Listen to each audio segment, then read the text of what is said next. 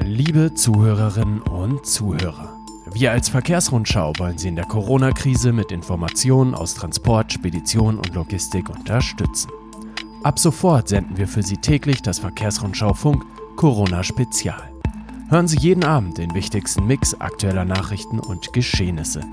Um also bestens informiert zu sein, folgen Sie unserem Podcast bei den Anbietern Ihres Vertrauens. Die Corona-Krise hemmt die Wirtschaft. Am heutigen Dienstag haben zum Beispiel der Opel-Mutterkonzern PSA und der VW-Konzern bekannt gegeben, Autofabriken vorübergehend zu schließen. Auch der Autobauer Audi stellt die Produktion in seinen europäischen Werken und in Mexiko zum Ende der Woche ein. Eben frisch eingetroffen, auch Daimler hat die Produktion eingestellt. Damit sind bis auf BMW alle deutschen Autobauer betroffen. Diese Wirtschaftsflaute macht sich bei den Transport- und Logistikdienstleistern bemerkbar. So hat zum Beispiel der dänische Logistiker DSV seine Prognose für das Geschäftsjahr 2020 zurückgezogen. Laut einer Mitteilung des Unternehmens sind die negativen Auswirkungen auf die Transport- und Logistikkapazitäten deutlich spürbar. Während im Februar vor allem Transporteure von und nach China betroffen waren, wirkte sich die Corona-Krise mittlerweile weltweit auf die Transport- und Logistikmärkte aus. Auch die Seehäfen in Niedersachsen und Bremen klagen über die Auswirkungen der Pandemie. Dort kommen weniger Schiffe an, vor allem aus China. Um 20 bis 30 Prozent werde der Umschlag im März im April sinken, erwartet die bremische Hafenvertretung BHV. In der Luftfracht kommt es dagegen zu Kapazitätsengpässen. Weil Passagierflüge gestrichen werden, fehlt auch der Belly-Frachtraum. Der Weltluftfahrtverband IATA appellierte deshalb an die Politik, Frachtmaschinen von allen Reisebeschränkungen auszunehmen, Kontrollen zu standardisieren und das Personal von der Einreisequarantäne auszunehmen. So soll die Versorgung unter anderem mit Medikamenten sichergestellt werden.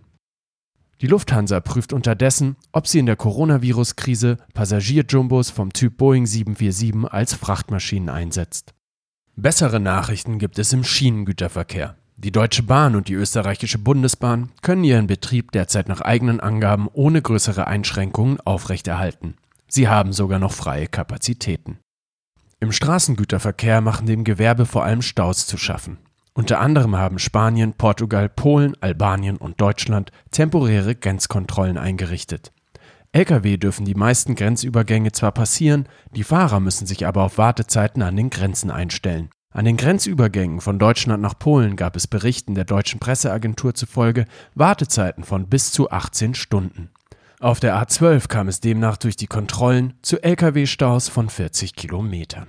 Um diese Situation zu verbessern, hat die EU-Kommission Leitlinien zu Kontrollen an den Grenzen vorgelegt. Sie schlägt etwa vor, Sonderfahrspuren für Lkw einzurichten. EU-Verkehrskommissarin Adina Valean will am Mittwoch mit den Verkehrsministern aller Mitgliedstaaten sprechen, um die Hindernisse im Güterverkehr zu beseitigen. Auch der Bundesverband Güterkraftverkehr, Logistik und Entsorgung BGL setzt sich dafür ein, dass Lkw-Fahrern während der Corona-Krise der uneingeschränkte Grenzübertritt ermöglicht wird. Das ist aber nur eine von acht Forderungen, die der Branchenverband in einem Katalog zusammengefasst hat. Darüber hinaus will er unter anderem Liquiditätshilfen flexiblere Arbeitszeiten für Lkw-Fahrer, Fristverlängerungen für Weiterbildungen nach dem Berufskraftfahrerqualifikationsgesetz und die Ausweitung von Online-Schulungen durchsetzen. Um die Versorgung der Bevölkerung mit Lebensmitteln und Hygieneartikeln sicherzustellen, haben einige Länder die Lenk- und Ruhezeitenregelungen gelockert oder sehen von Kontrollen der Vorschriften ab. Zu den Ländern gehören Schweden, Belgien, Dänemark und Österreich. In einigen Ländern sind Wochenendfahrverbote aufgehoben. Eine Liste mit detaillierten Informationen zu den Bestimmungen in den einzelnen Ländern und zu den Grenzkontrollen, die finden Sie auf www.verkehrsrundschau-plus.de. Redaktionsschluss für diesen Podcast war 17 Uhr. Produziert und geschrieben wurde diese Ausgabe von Katharina Spirkel. Mein Name ist Michael Pilzweger und wir hören uns morgen wieder. Bis dahin, einen kühlen Kopf bewahren.